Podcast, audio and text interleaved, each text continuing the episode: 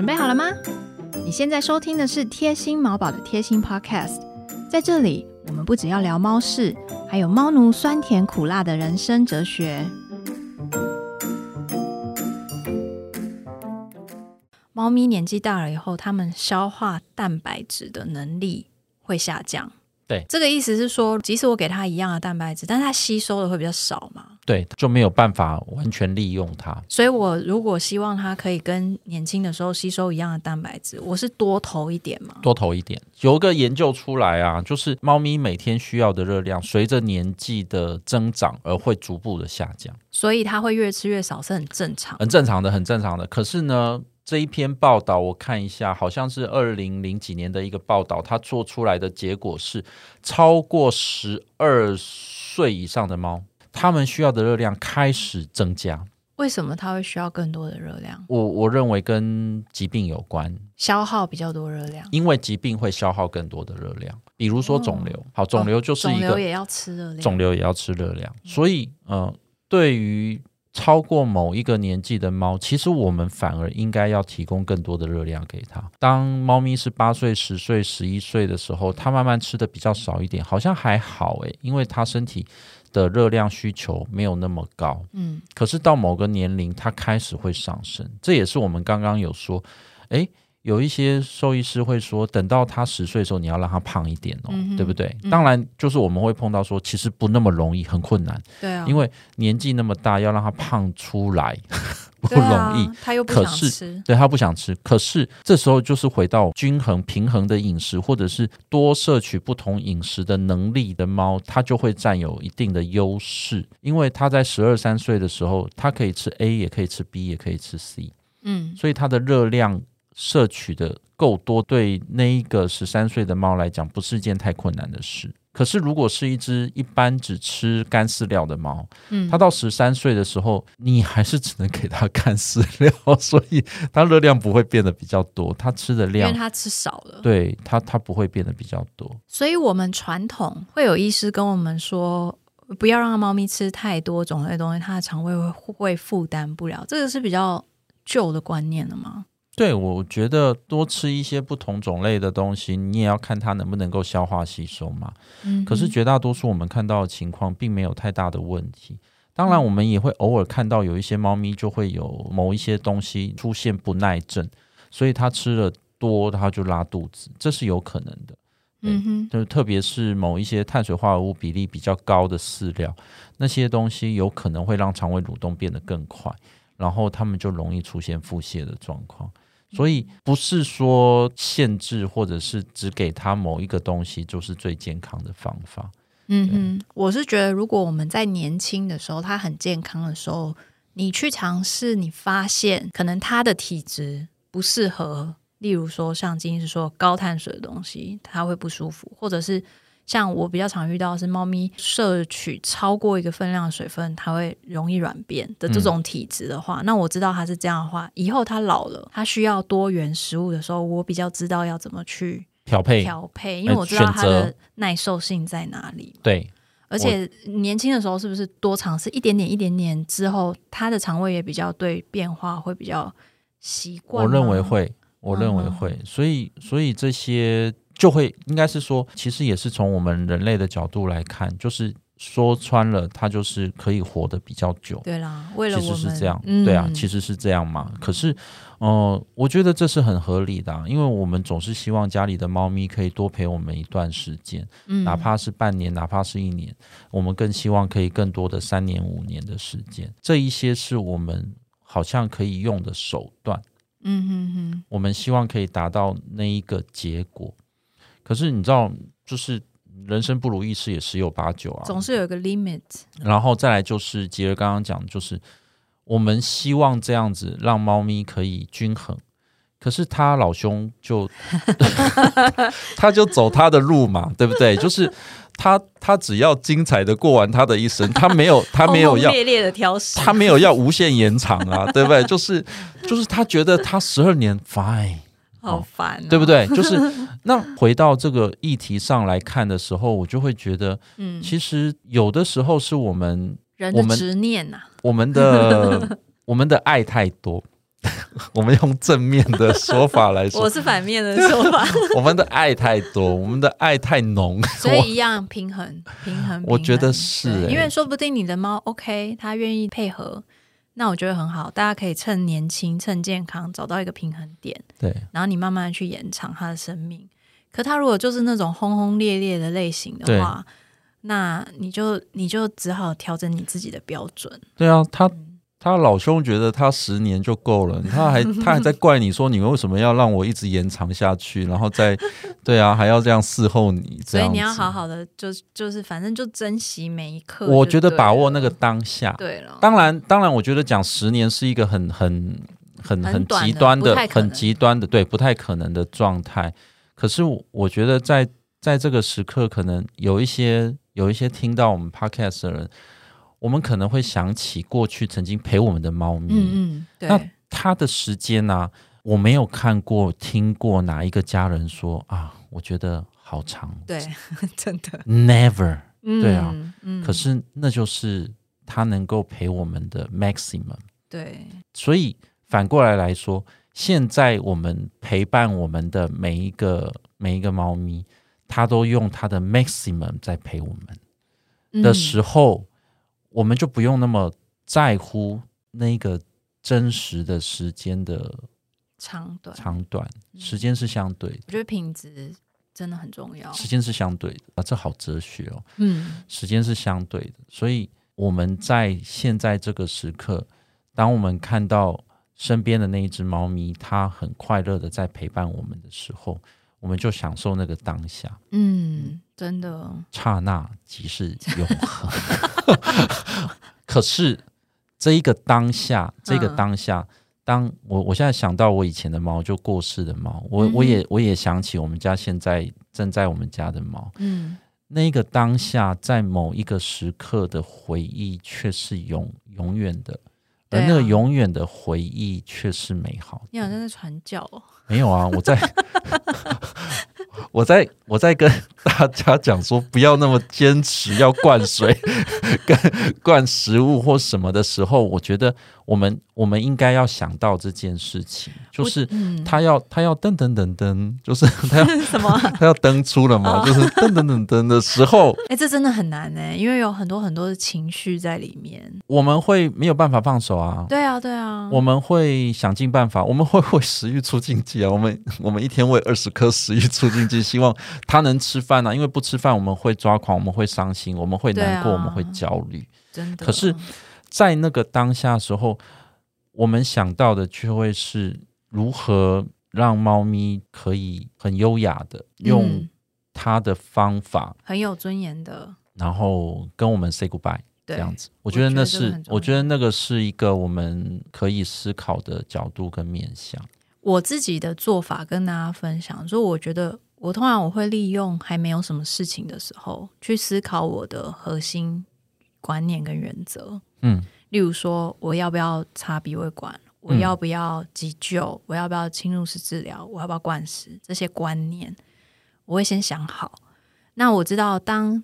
真正事情发生的时候，你一定不会一模一样的想法，因为你会这时候就会有情绪进来。刚才金医师说的舍不得啊、焦虑啊、这些回忆啊等等等等的，可是你不会忘记你想好的那个初衷。OK，然后你再用那个初衷去调整当下的你、当下的他、当下的你们全家，最后你自然会知道要怎么做决定。对我是这样子做。流程的，嗯，我觉得可以给，我觉得这很好，因为这样的做法就是先做好预备，跟先写好那个教战守则，先写好就教战守则，就跟那个诸葛亮给的三个锦囊妙计一样，就是当我碰到问题的时候，我再拿起来看一下，对，我觉得最重要的是什么，我不要忘记，对，我觉得最重要的原则是这个，不要忘记了，你知道。我觉得那个最重要原则可以因家庭因人而异啊，对，它没有非得，它不是一个 universal，它不是一个只有一个标准嘛，没错没，错。我的标准是这样，但你的标准是那样啊，我甚至你觉得那个没有问题。你的标准可以根据你不同的年纪、你不同的信仰，同意可能以前是这个信仰，现在不是了，同意你还是可以再去调是整。同意。它一直都是可以是弹性。我最近我最近在上那个安宁课、安宁嗯治疗的课的时候，他们也有讲到这件事情，嗯就是他会建议兽医师在咨做安宁之商、安宁治疗的时候，询问照顾家庭他们的信仰是什么。嗯哼这个信仰不是 religious 哦，不是不是宗教而已，，嗯而是就像刚刚吉尔讲到的，就是我的核心概念是什么？嗯我在照顾这只猫，我最大的期待是什么？嗯我的期待就是我的猫可以三十岁啊、那就是他最大的期待啊，嗯那就是他的信仰。嗯好，那我就会跟他讲说，让我们一起来迈向今世世界纪录吧。对啊，就是你也知道，那个是一件很困难的事情，嗯，所以每个人的期待都不一样，信仰都不一样。嗯哼对，所以我觉得那个那个是很重要的部分，自己可以先去想，我觉得可以信。仰是什么？然后，把它写在那个猫咪的旁边，就说这就是 我跟你在一起的信仰。然后猫就会帮你把它划掉，下面写你要活三十年，猫会帮你划掉，下面写它自己的信仰，它才不管你。好，所以如果猫咪的肠胃道老了以后，它吸收蛋白质的能力会降低，是不是也会像人类一样，蠕动的能力也会比较差一点点？会啊，这是绝对会的。也就是说，呃，嗯，只要是年纪大，本来肠胃的自主神经的控制也会开始出现一些异常。嗯我们的自主神经控制肠胃正常的蠕动，我们的自主神经开始控制这个膀胱能够紧缩，不让膀胱内的尿液自然的漏出。哦，所以老猫有可能会漏尿，对不对？我们现在所有的人，包括我跟吉儿，还有现在你们我们正在听的人，其实膀胱里面都有尿啊。但是我们我们没有踩刹车嘛，嗯，那个踩刹车是自主神经在踩刹车啊，嗯所以我们现在不会漏尿啊。嗯，可是我们在快转五十年以后，也许我们还在录卡巴克。就在漏然尿。后 你杰儿跟我我们在讨论，可能是成人纸尿布的牌子哪个比较不容易让别人看出来。我我们穿希望可以五十年后再讨论这件事。我我们可能穿着，因为我们不自觉的就就我们会没有感觉嘛，哎、因为娜娜到后期，她真的是没感觉的在漏尿、哎因为她她她没有在踩刹车啊。那本来肾脏正常功能的肾脏就是每秒钟、每分钟、每小时在制造尿液到膀胱里，嗯。然后膀胱就像个蓄水池，就蓄住，然后膀胱够大的时候有尿尿的感觉，然后我们就哦，我们知道我要尿尿了。嗯。所以我们会用非自主神经，就是我可以控制的神经去踩刹车，因为我要去找厕所，我要去找猫砂盆，然后到了以后我就尿尿，嗯。我就压迫。对，嗯。可是到我们年纪大的时候，这个自主神经的功能开始下降，嗯。所以我们尿尿锁不住嘛，嗯。我们蠕动开始出现异常，而这蠕动开始出现异常的时候，我们会常见到就是便秘，嗯。而这便秘也跟水分有关系，嗯。脱水的猫就更容易。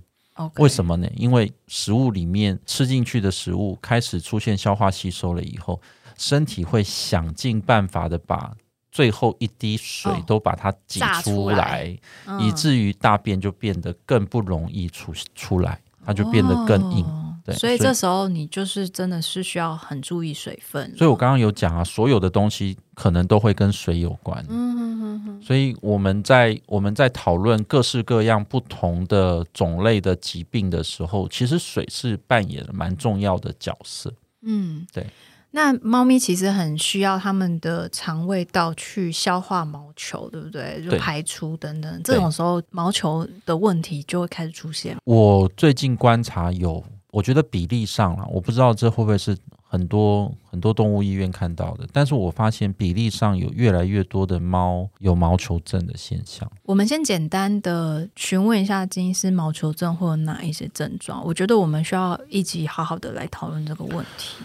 比较常见的当然就是兔毛嘛，嗯，对。可是有另外一个比较常见的是就是不太吃东西，堵住了，也没有到堵住的程度，可是胃里面就是因为有毛球，所以他会觉得呃胃里有东西，或者是它其实吃的量就不会那么多食。欲下降。嗯，我觉得有。有时候也不见得是老猫，我发现紧张的猫毛球症的状况好像会比较明显一点。因为紧张又跟舔毛有的时候会有关系，因为身上的毛全部都跑到 胃里面去，有一些猫好像因为紧张，所以它的肠胃的那个又蠕动又开始出现异常，嗯，然后然后就整个全部都大乱这样。有一点像人压力很大的时候，食欲会变很差那种感觉。那个是肠胃的问题吗？对痉对对，有点像痉挛对啊，就跟神经神经压压力大，就是因为自主神经的症候群嘛，所以就会出现这些问题。真的是猫咪的文明病哎、是不是最近的化毛膏越来越不够力？这样子，我发现来我整间的客人，嗯，他们都发誓有在喂化毛膏，然后可是他们还是会吐出一堆毛，真的就是毛球很多这样子。对，我也不晓得，请金医师可以帮我们研究看看，因为我发现现在有排毛粉，有一些是用菊苣纤维，啊哈哈，有一些是用燕麦纤维，有一些是矿物油嘛，对有矿物油对，我发现猫的肠胃嗯，好像也会有耐受性，就就是是我现在如果用菊苣纤维有用，过一阵子它就没用用了我就要换一个，对然后可能又要换洋车钳子，对然后又要再换回来，对，我就觉得为什么那么难？为什么不能人生 人生怎么那么难？不能持续用同一个产品就好了？感觉他们好像是会会疲乏，比较好的方法就是让身上没有毛，可能会是另外一有个剃掉吗？对养一只无毛猫，对但他们毛长出来的速度又很太快了对啊，对你也不可能一直剃毛。也许洗澡也可能会是另外一个可能可以做的因素，对，可以做的，或者是梳毛，多梳点毛，嗯。然后，但因为我们现在比较少做这件事情，洗澡，洗澡跟理毛。对啊，以前以前宠物用品店会卖很多，我我现在很少看到了，就是那个梳毛的梳子。我不知道现在嗯。猫猫家长会帮自己的猫梳毛的比例有多高，因为嗯。其实长毛猫比例比较比较没有那么高嘛，都是短嗯毛猫的比例比较高。嗯。可是短毛猫也是毛啊，就是它也是对它也是会吃进去很多的。对。所以我觉得梳理这件事情、清理这件事情，可能也是一个关键。嗯，因为我们我们现在知道，猫咪其实没有那么需要 regularly 洗澡，嗯这件事情也是有很多不同的论点跟做法啦。嗯有些人是说，哦，猫咪就是要固定啊，一个礼拜、两个礼拜就要洗一次澡啊。嗯，可是有些猫咪就是它半年、一年没有洗澡，它皮肤也没事啊。我们家巴迪我养十年了，他一次 澡都没有洗。对啊，他没有洗澡，他皮肤也没事啊对，因为对它它自己理毛嘛。如果假设他就是那一种真的会吃很多毛的话，我真的认真的会建议客人就是看有没有机会帮他洗澡，真的就是好好的把毛洗把一洗。废毛洗对掉，我觉得我梳对掉。，我觉得那个可以有效的呃降低毛球症的影响严重的程度。嗯嗯嗯 o k 这几种方式可以让大家参考。接下来，其实我们还有很多老猫的议题，我们可以讨论，包括嗯比较多慢性病、呃内分泌的问题，像甲状腺、OK，高血压、糖尿病。对我觉得主要是针对甲状腺亢进还有糖尿病的部分。比较常见，是不是？对比较常见的这两个疾病，嗯哼然后我觉得这两个疾病其实有有很多我们可以讨论的事情，然后呃这些部分也会跟牵扯到相关的疾病，像是心脏、像是肾脏这些功能重大器官，这些我们只要多了解了以后，我们就可以知道如何去预防，甚至因应，然后或者是提早的去发现。